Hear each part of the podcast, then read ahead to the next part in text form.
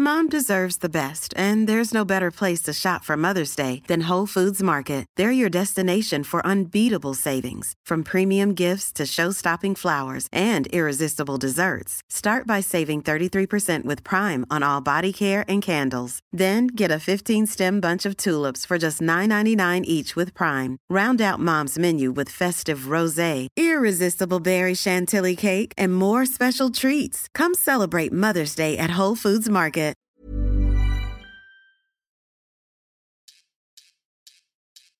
Hello, c'est Héloïse, la co-animatrice de Mamie dans les orties. Bon, nos mamies, vous l'avez vu, elles parlent toujours beaucoup de féminité, de la construction de leur sexualité, de la première fois où elles ont eu leurs règles et de la première fois qu'elles ont eu un rapport sexuel. Et moi, c'est Kitri. Évidemment, la construction sexuelle de nos mamies est probablement différente en bien des points qu'un jeune de 15 ans aujourd'hui.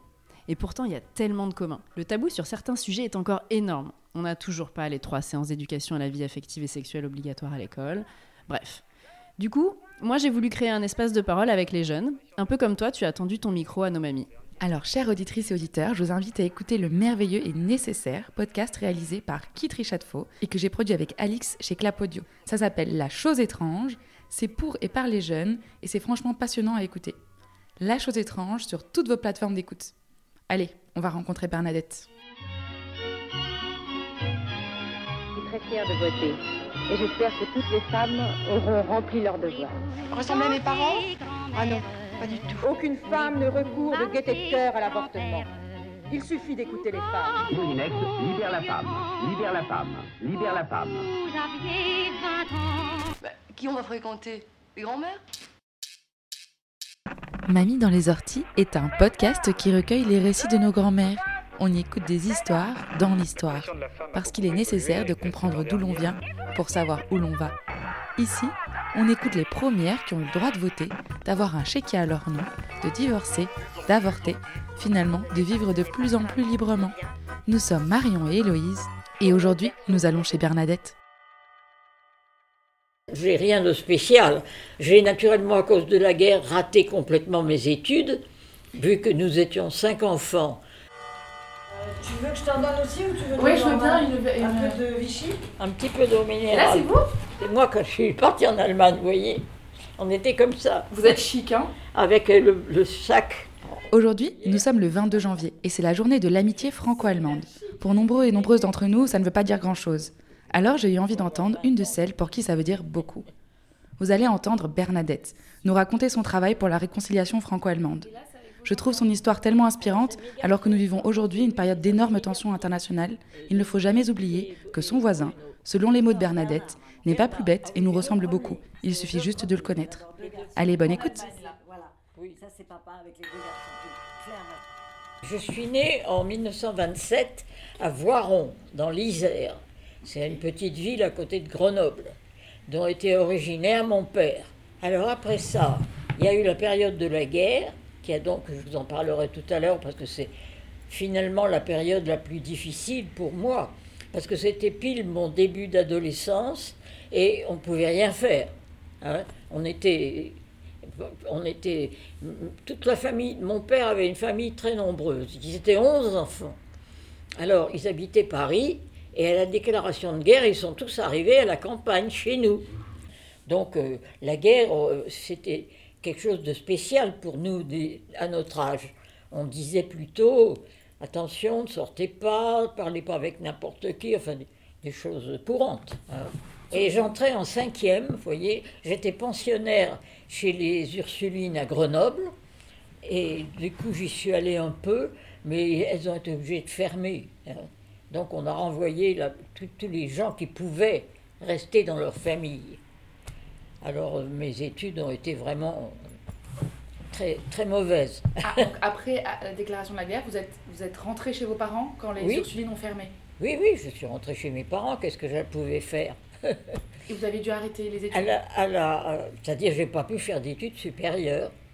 Alors d'ailleurs, je me suis fait coller au bachot, c'était forcé qu'avec une, une, un truc comme ça, je ne pouvais pas euh, m'en sortir. Tant pis. Alors euh, après ça, ben, euh, c'était comme ça, quoi. Il fallait vivre avec, fallait vivre avec la, société. Et justement, l'arrivée des Allemands chez nous, ça a été un événement. parce que on avait peur, forcément, on avait peur. Puis au bout de quelques jours, on s'est aperçu qu'ils étaient très gentils. Ils chantaient tous les soirs dans la, dans le, dans le, dans, dans dans la petite ville où Rive sur Fur, c'est un tout petit village, mais quand même c'est important parce qu'il y a beaucoup d'industries. Mon père était papetier, donc c'est des papeteries qui sont là. Donc j'ai vécu mon enfance dans la papeterie. Et alors, ça ressemble à quoi une usine de Bon, bah, papier? c'est épatant, il y a une machine énorme comme ça, qui commence d'un bout et qui finit de l'autre, et vous mettez de la pâte à papier comme de la, comme de la, comment on dirait, de, de- pas de la compote de pommes, mais plutôt de la purée. Et plutôt de l'autre bout, il sort des belles feuilles de papier. Enfin, pour ces papeteries-là, qui étaient des papeteries plutôt chic, on ne faisait pas du papier de journaux, on faisait du papier pour les éditeurs de livres. Alors c'était aussi plus intéressant. Enfin, je m'en fichais un peu, je vous dirais, moi. c'est- quoi qui vous intéressait à l'époque? Ben, moi, je, moi j'étais un vrai garçon manqué parce que j'avais un frère ju- juste avant moi qui me faisait faire tout et n'importe quoi.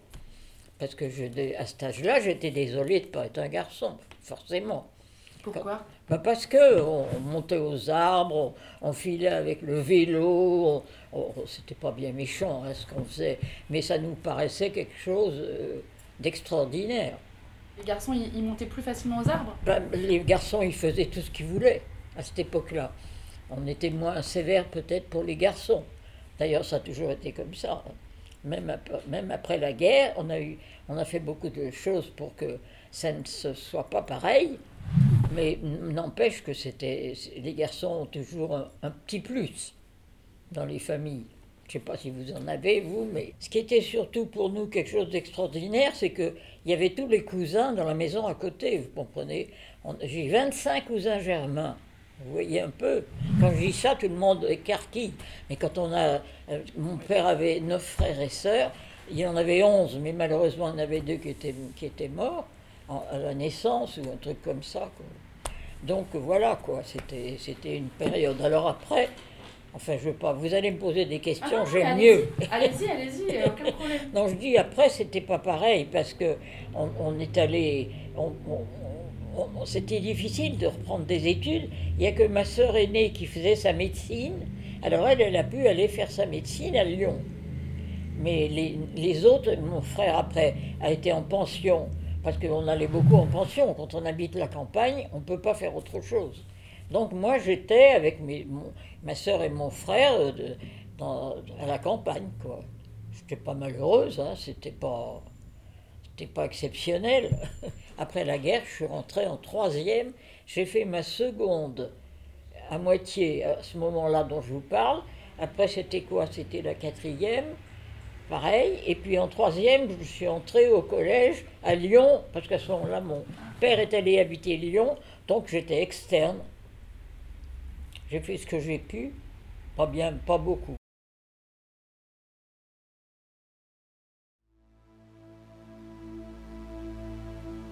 C'était en 1944, hein, c'était le début de la fin. Alors, euh, c'était pas facile. hein. Et puis, euh, nos, parents nous, encourageaient à, à ne pas. Enfin, comment dire On peut pas dire à ne pas faire connaissance avec des gens autres, parce qu'ils craignaient toujours qu'il y ait des choses qui ne marchent pas. Notre grand truc, c'était de prendre la bicyclette et d'aller à un petit lac qui était à une heure de, de vélo. C'était pas beaucoup. hein. Le lac de Paladru. Et alors on allait volontiers là et il fallait un peu se, se défendre pour euh, arriver à y aller parce que maman n'aimait pas bien de nous voir sur les routes comme ça. Il n'y avait personne. On pouvait faire du vélo tant qu'on voulait. Mais il fallait quand même faire un peu attention. Il y avait des camions, il y avait des trucs. euh, Enfin, c'était la guerre hein, quand même, mais on ne se rendait pas bien compte. Enfin, moi, moi je ne me rendais pas bien compte. Mon frère et ma sœur au-dessus de moi, peut-être plus que moi qui était quand même encore à l'âge où la guerre, c'est pour les bouquins. hein. Ça a été une mauvaise année. Ça n'a pas continué d'être difficile avec le rationnement, etc. Ah si, énormément. Ben, ça, c'est une autre chose. hein. Le travail de mon père, il faisait du papier. Alors, on ne mange pas de papier. on rouspétait, on disait toujours ça en riant, on va manger notre papier, ça sera meilleur. Bon, papa était très jeune encore, hein, il avait 40 ans juste, donc euh, c'était, il ne le prenait pas au tragique, on pouvait plaisanter un peu. Mais enfin, c'était pas une chose facile quand même. hein. Ça a été une, é- une, une époque quand même très difficile. À, quel point de vue ça a été difficile? Ben, dans la vie de tous les jours, d'abord, parce qu'il y avait. Il fallait, maman arrivait, elle voulait un petit peu de viande, on lui donnait un petit peu de viande, elle disait Qu'est-ce que je vais faire avec mes une- huit enfants qui sont là à manger tous les jours? Les gens, ils disaient On n'y peut rien, on ne peut pas vous donner plus. Alors, on n'avait quand même pas beaucoup de. Enfin, quand on est enfant, on remarque pas ça. On avait du pain, des énormes pains comme ça. On mangeait du pain. Tant qu'il y a eu de la confiture, on mangeait du pain avec la confiture. Euh, moi, je n'ai pas de mauvais souvenirs. hein. On avait une belle maison, on était ensemble, euh, on était tous, tous une bande de, de jeunes, c'était pas triste. hein. Et qu'est-ce qui s'est passé du coup pour vous après la guerre? D'abord, je me suis fait coller au bac, alors comme ça, ça a été régulier. Ça veut dire quoi coller au bac? Coller au bac, ben, j'ai pas eu mon bac. Et donc, euh, c'était quand même assez embêtant. Alors, on m'a fait faire une petite école euh, de secrétariat. euh, tu voyais, comme tout le monde faisait ça à cette époque-là. Toutes les filles faisaient du secrétariat. C'était bien une drôle d'époque quand même. J'ai comme fait des études convenables. hein, Mais bon. Et après, et après les, les études de secrétariat, vous avez travaillé? Alors j'ai travaillé après dans le, justement dans des, dans des affaires de papier, puisque mon père fabriquait du papier, il y avait toujours quelque chose à faire. Oui, j'ai travaillé un moment, mais pas beaucoup, parce qu'après je suis partie à Paris, parce que mon frère aîné, qui était, euh, qui était donc, euh, il, il avait préparé Sciences Po, donc euh, il, allait rentrer à Sciences Po et malheureusement il avait attrapé une maladie qui sévissait à ce moment-là partout. C'était une maladie pour les jeunes, poliomyélite. Voilà. Donc euh, je suis partie à Paris un peu pour aider mon frère pour la vie de tous les jours, quoi. Puis après, bon, bah, j'ai suivi des, j'ai suivi des, beaucoup de cours. J'ai même fait du théâtre. C'était, tout à fait différent après. Et quand vous êtes arrivé à Paris, vous étiez euh, Alors, quand je, suis, célibataire quand je suis arrivée à Paris, ben, j'ai- j'ai- je suis arrivée qu'après mon mariage, Ah. en 50. Je me suis mariée en 50 et mon mari avait trouvé du travail, ce qui était très difficile à ce moment-là. Donc euh, les études, c'était après. Et puis après, j'ai eu cinq enfants à la suite. Alors ça allait pas très bien avec un, avec un travail intellectuel. Enfin, c'était autre chose. et, et du coup, comment vous avez rencontré votre mari? Eh bien, alors, à ce moment-là, de retour à Lyon, il y avait une chorale qui était très connue et qui, qui, qui, euh, il y avait beaucoup de gens qui y allaient. C'était une chorale euh, pour les, qui était de, de base pour les scouts et les guides. Voilà. Alors, c'est là que j'ai rencontré mon mari qui y était aussi. vous, vous étiez chez les scouts, vous? Mhm. Oui, alors à ce moment-là, je suis rentrée chez les guides. Tout de suite après la guerre, il y a eu un truc qui, vous vous souvenez pas parce que vous n'étiez pas né, qui s'appelait le jamboree. Et alors ce jamboree, c'était notre... On est allé à, à ce jamboree, c'était très amusant pour les jeunes, évidemment. C'était- C'était quoi un jamboree? Alors, jamboree, c'était un camp où il y avait tous les gens. Alors, on, fais- on, a- on avait le travail divisé, on faisait un peu de, un peu de, de sport, pas mal, beaucoup de sport plutôt. Mais enfin, du sport euh, à, la mama, hein, un peu comme ça. Et puis, on faisait, ben, on, apprenait à faire des choses, à vivre dehors, soi-disant. Mais enfin bon, c'était pas très méchant. hein. Quand on a une famille nombreuse, on a l'habitude de, de, de laisser le, le, le lit pour quelqu'un d'autre et d'aller coucher dehors sous un truc. Personne, euh, on- n'est pas étonné, c'est pas une, c'est pas une vie. Enfin, c'était quand même très, très sympa, très sympa. Et mon mari était chef de la, du, de, de ce, du groupe qui était là d'ailleurs, qui était là. Alors voilà comment ça s'est fait? Euh, les gens de ma génération, ils ont quand même eu une, une adolescence très difficile. En plus qu'on n'avait pas un sou. Personne n'avait un sou. Alors c'était un peu longuet de temps en temps. Donc vous avez attendu six ans avant de vous marier. Oui, ben oui, parce que j'étais gamine quand même. Oui. Et vous étiez très amoureuse Ah ben bien sûr, heureusement. Je le suis encore. C'est pas une période facile non plus maintenant, hein, pour ça. C'est comme ça. Et après le mariage, vous avez directement eu des enfants Alors j'ai eu tout. ben, C'est-à-dire, je suis tombée malade moi aussi. Ah, Dans les années 50 Oui, je suis tombée malade, j'ai attrapé la tuberculose Ah, comme tout le monde. Alors ça, c'était pas rigolo, hein, parce que ça, les parents, ils font une drôle de tête dans ces cas-là. Ils sont pas ravis. Et moi non plus. parce que C'était comme ça, quoi. Et quand vous êtes, quand vous êtes mariés après, vous avez habité ensemble ou vous habitiez toujours avec vos parents à Ah Lyon non, bah, quand on s'est mariés, on a habité ensemble. On a habité un peu partout. On a habité d'ailleurs ici. Enfin, mon mari, il avait fini ses études, heureusement, mais il fallait trouver du travail. C'était pas commode. Il a fini par trouver du travail et on est parti à l'étranger. Et justement, c'est ça qui était intéressant, c'est qu'on est parti en Allemagne. Et alors, c'était ça le problème à résoudre. C'était la réconciliation franco-allemande qu'on a vécue pendant à peu près 2-3 ans. Et on, a proposé à mon mari de venir en Allemagne diriger un centre de rencontre. Parce qu'à ce moment-là, c'était ça qu'on faisait. On continuait à faire comme pendant la guerre, on, allait ensemble faire des camps. Tandis que là, on, faisait venir des gens dans, une petite ville. Alors moi, mon mari, heureusement, parlait un peu l'allemand parce que à cette époque, dans les lycées, on avait beaucoup fait parler l'al- d'allemand aux garçons parce qu'on ne pensait pas que les filles en avaient besoin.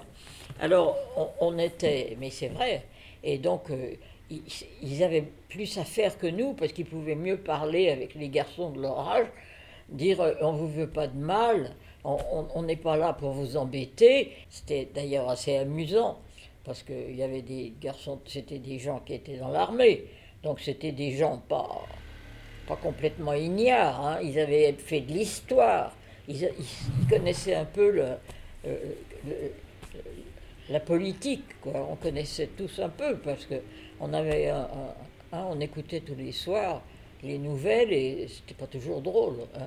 Parce qu'on est d'a- d'abord parti pour deux ans, mais on n'est parti pas très loin. On est parti à Speyer am Rhein. C'est sur le Rhin. Et puis après, alors l'occupation a changé. On a aussi changé. On a changé deux fois quand même. Et puis après, on est rentré en 45. hein. Alors bon, ça c'est autre chose. Et vous faisiez quoi en Allemagne? Il faisait quoi votre mari? Alors il dirigeait un centre de jeunes, une maison de jeunes. Alors euh, moi je la dirigeais pas, mais j'étais aussi dedans et je, je faisais ce, qui, ce que je pouvais euh, pour euh, que ça soit un peu plus cordial si on voulait, mais pas trop, parce qu'il fallait pas partir de l'autre côté en disant que c'était eux qui avaient raison. On savait bien que personne n'avait raison. hein Avait raison sur quoi? Sur la vie, sur la guerre, sur ce qu'il fallait faire, sur arrêter la guerre parce que c'était fichu pour eux. Ils ne voulaient pas le croire, bien sûr. Et Vous étiez contente d'aller en Allemagne? Ben oui, parce que c'était nouveau. Puis c'est un très beau pays. hein. On a vécu, on a vu beaucoup de belles choses et on a rencontré des gens très sympathiques. Alors là, c'était une autre chose. Il fallait changer complètement d'état d'esprit et chercher ce qui était de bien dans ce qu'ils faisaient. Et Dieu sait qu'ils en ont, parce que pour la jeunesse, ils ont tout un tas de choses dans les mouvements de jeunesse qui, très adaptés aux jeunes, plus que chez nous. Enfin, alors on a, on a fait beaucoup de choses là. Il y a eu toute une formation qui s'est passée au camp de la Loreley. Vous avez entendu parler de la pas du tout. La Loreley, c'est un espèce de mythe en Allemagne. C'est une montagne où il y a un gars qui chante un truc qui s'appelle la Loreley. Et alors on a, fait, on a bâti, on a fabriqué un peu dans le modèle scout des lieux où on faisait venir des Français avec des Allemands. C'est ça qui est terrible, c'est de se connaître finalement. Alors quand on vit, quand on fait des, choses pour les jeunes et qu'on vit ensemble, au bout d'un moment, on se connaît. Et, et on est plus indulgent pour ce qui se passe en haut. Il y, avait, il y en avait qui étaient sportifs, alors ils allaient dans la montagne. Il y en avait qui étaient musiciens. Alors ensemble, ils faisaient une cantate ou un concert, un tas de trucs comme ça. Avec des Français. Avec des Français et des Allemands. Alors ça, c'était, ce qu'il fallait faire. Parce que si on travaille ensemble, il faut qu'on comprenne ce que les autres vous disent quand même. C'est ridicule de se battre, on ne va pas recommencer tous les 20 ans comme on fait depuis. Donc il faut comprendre pourquoi, ils- ce qu'ils nous disent. Mon mari, il était un peu plus âgé que moi, donc lui, ça, le- ça le faisait rigoler. Et surtout que son père avait fait aussi la guerre de 14. hein. Dans, cette- dans- dans notre génération, on ne trouve que ça. Donc on veut quand même pas recommencer tous les 20 ans, c'est quand même ridicule. Ils sont pas plus bêtes que nous. Et il y avait personne euh, qui était euh, très réfractaire ou très Ah oui, en bien colère. sûr que si. Oh là là là là. Il y en avait partout, partout, je comprends. Mais, même moi qui suis qu'une pauvre petite fille comme ça, euh, euh, jetée dans la bagarre, je disais, mais qu'ils nous foutent la paix, ils nous ont barbés, ben tant pis, on va les barber. Alors on disait, oh ben si on fait quelque chose qui est pas bien, oh ben ça ira très bien pour eux, on n'a pas besoin de s'en faire. Alors c'était plutôt ce truc de morale qu'il fallait essayer de, de, de se défendre, de dire allons, allons, réfléchissez à quoi ça rime de faire ça. Mais c'est vrai que c'était, assez curieux. hein. Mais ici, c'était épouvantable. Vous ne pouvez pas vous imaginer de ce que c'était. Tous les gens étaient hors d'eux, ben, forcément. Ils, les Allemands étaient arrivés. Quand on vous prend votre maison, hein, et qu'on vous dit allez coucher dehors, et puis on se met dans la maison, les gens, ils sont pas très disposés. hein. Et Dieu sait qu'il y en avait. Mais du coup, je trouve que c'est super euh, courageux d'aller euh, en Allemagne travailler sur la Oh, réconciliation. C'était pas super, c'était c'était super. C'était un peu courageux, mais c'était pas super. On risquait quand même rien. Parce qu'en même temps, il y avait la police française qui, avait, qui, qui- drainait toute la. On avait une, une partie, l'Allemagne était divisée en morceaux, il y avait quatre morceaux. Et au morceau où on était, il y avait la police, il y avait une. Non, mais pas tant en, euh, en termes de- d'avoir peur pour soi, mais plutôt en termes de morale, du- Oui, bah, d'y aller euh, sans avoir Bah. d'aigreur. euh, de- Ben, c'est difficile. Il y a des gens qui, qui me disaient Mais comment vous partez? Mais pour moi, c'était c'était difficile. Évidemment, moi, tous les gens que je connaissais, ils disaient Est-ce qu'on est sûr que c'est intelligent d'aller faire ça? Ou est-ce que c'est bête? Alors, mais bon, on a fini par y arriver. Peut-être pas aussi bien qu'on aurait pu, mais comme on a pu. Hein, comme on a pu. Et après la guerre, quand on travaille sur la réconciliation, on est encore traité de collabo ou non? On- Un peu aussi, un peu. Si, ça dépend beaucoup des endroits. Et ça dépend beaucoup de ce que l'armée allemande, en arrivant, avait fait. C'est ça qui était embêtant. hein. Quand l'Union européenne a été créée, Ah ben je comprends, on était contents, on était même trop contents. Parce qu'on s'est imaginé que ça allait être tout de suite formidable. On a, on on a appris tout ce qu'il fallait, on sait tout par cœur. On, ça, c'était notre, notre idée, vraiment, déjà avant la guerre, un peu. hein. Très peu, mais un peu quand même avant la guerre. Il y avait des gens qui étaient déjà à dire enfin, on va pas se taper sur la tête, on n'a qu'à travailler ensemble, on est tellement près. C'est ridicule et on se ressemble quand même beaucoup aussi. L'Europe était, une priorité pour nous, absolument. D'ailleurs, dans, les, camps, en- entre parenthèses, où on allait, il y avait un, un endroit où c'était sur l'Europe. On cherchait ce qui avait été écrit, on disait pourquoi ils ont dit ça, qu'est-ce qu'on va en faire, est-ce que c'était très très avancé. hein. Oui, heureusement. Et est-ce que vous avez été déçu de l'Europe après? Ben, naturellement, tout le monde est toujours un peu déçu parce que ça ça ne va pas toujours tout seul. hein.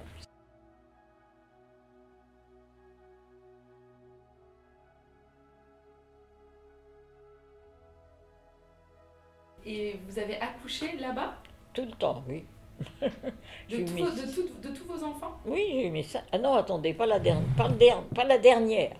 Pas la dernière. Elle, elle vous fait des elle grimaces. me, elle me- elle me dit qu'il y en a trois qui sont. Elle en sait plus que moi. tu peux venir, tu sais. Au lieu de dire des bêtises toute seule. Et c'était comment d'accoucher dans un endroit où on ne comprend pas trop la langue? Si, parce que c'est des termes simples. Hein, c'est vous qui sentez. Oui, quand même. C'est vous qui sentez, alors on, on a vite fait de se, de se faire comprendre quand même. C'est vrai. J'ai eu aucun mal, non.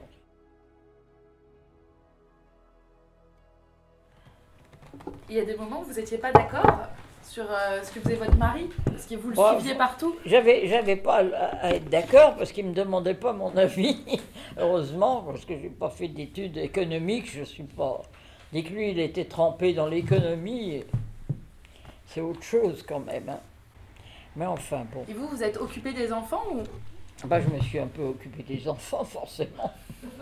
Puis j'ai déménagé un nombre de fois. Et ça vous plaisait d'être maman? Bien sûr, j'avais été élevée comme ça. Vous comprenez, dans ma génération, une fille, c'est la seule chose qu'elle pouvait faire. Hein Alors, faut, ou bien euh, on fait des études vraiment sérieuses qui vous donnent un travail vraiment sérieux, sérieux, mais autrement, euh, il faut faire avec, quoi. Mais un parent, c'est quand même. euh, Ah oui, c'est trop, de toute façon, c'est trop, mais bon. C'est trop dans un sens, et dans un autre, une fois que c'est fini, c'est fini. Hein. Maintenant qu'on sait comment on fait, hein, donc on n'est pas obligé d'en faire 12 quand même. Vous, vous avez pris une, contraception pour euh, pas en avoir 12 Non, mais enfin, il y a des moyens quand même. Vous en vouliez pas 12 Je crois que c'est pas raisonnable. Enfin, sauf si on a un argent fou, qu'on peut prendre une institutrice à domicile et tout faire faire par quelqu'un. Mais quand on est de la... comme tout le monde, eh ben, il faut faire attention quand même. C'est comme ça. Et votre vie à Paris, elle ressemblait à quoi quand vous êtes revenu à Paris? Ah, Rien du tout. C'était l'horreur. Pourquoi? Ben, parce que c'est impossible. Si on n'est pas aidé pour les enfants et que on, est, on, on- on peut rien faire. hein. On peut, on peut rien commencer, rien continuer, rien arranger. Et, et, bon, c'est vraiment très tard. Hein. Moi maintenant, c'est c'est- ça serait mon moment si j'avais une bonne santé. Mais bon, on n'a pas toujours une bonne santé quand même. hein. Alors c'est vrai que c'est difficile. Parce que du coup, vous vous occupiez beaucoup des enfants et. Ben oui, je m'occupais beaucoup des enfants, forcément. Il faut les conduire à l'école, il faut les chercher à l'école, il faut leur faire faire leurs devoirs, il faut les emmener chez le dentiste. faut les- On, est, on, est, on est tout le temps. Il faut regarder ce qu'ils ont fait comme travail, et on est tout le temps main liée. Tout le temps, on n'a pas le temps.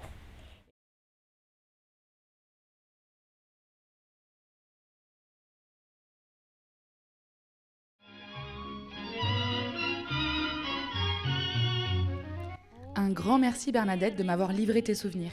Je sais que parfois, les dates et les mémoires s'en mêlent un peu dans ta tête avec l'âge. Alors merci d'autant plus d'avoir eu le courage de parler à mon micro. Mais du courage, c'est pas vraiment ce qui t'a manqué dans ta vie. Enfin, je voulais te dire que t'écouter m'a fait du bien, m'a permis de me rappeler pourquoi l'Europe, comment et grâce à qui on a construit cela, et surtout me rappeler sans cesse qu'il faut se forcer à les connaître et vivre avec les autres. C'est le seul moyen de ne pas se taper sur la tête, comme tu le dis si bien. Un grand merci au Fonds citoyen franco-allemand pour leur soutien dans cet épisode. Mamie dans les orties est un podcast réalisé par Marion Deboire et Héloïse Pierre.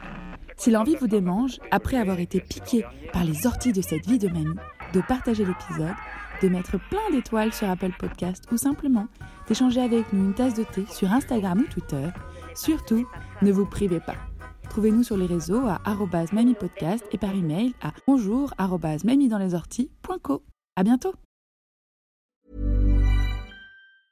Planning for your next trip? Elevate your travel style with Quince. Quince has all the jet setting essentials you'll want for your next getaway, like European linen, premium luggage options, buttery soft Italian leather bags, and so much more. And is all priced at 50 to 80% less than similar brands. Plus, Quince only works with factories that use safe and ethical manufacturing practices. Pack your bags with high-quality essentials you'll be wearing for vacations to come with Quince. Go to quince.com slash pack for free shipping and 365-day returns.